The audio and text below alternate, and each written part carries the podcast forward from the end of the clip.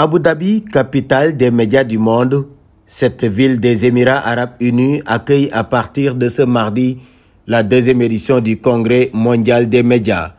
Un congrès qui servira de plateforme de collaboration médiatique et de contribution pour trouver des solutions en vue de façonner les médias. Cette rencontre internationale va se tenir au Centre national des expositions d'Abu Dhabi elle vise à unir l'ensemble du secteur des médias pour discuter sur des idées novatrices et des solutions de pointe autour de plusieurs thèmes.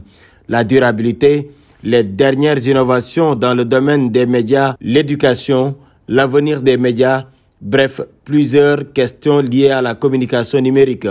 Bien évidemment, les différents médiums seront au rendez-vous. La radio, la télévision, l'Internet et les médias sociaux aussi. Une belle opportunité donc pour les professionnels des médias de s'informer sur les dernières tendances et les défis auxquels le secteur est confronté. Un secteur qui a évolué ces dernières années. Plus de 1200 participants sont donc attendus ici dans la capitale des Émirats arabes unis. Plus de 2000 responsables d'entreprises qui auront la possibilité de se connecter avec des leaders d'opinion mondiaux et une trentaine de sessions sont prévues durant ce congrès mondial.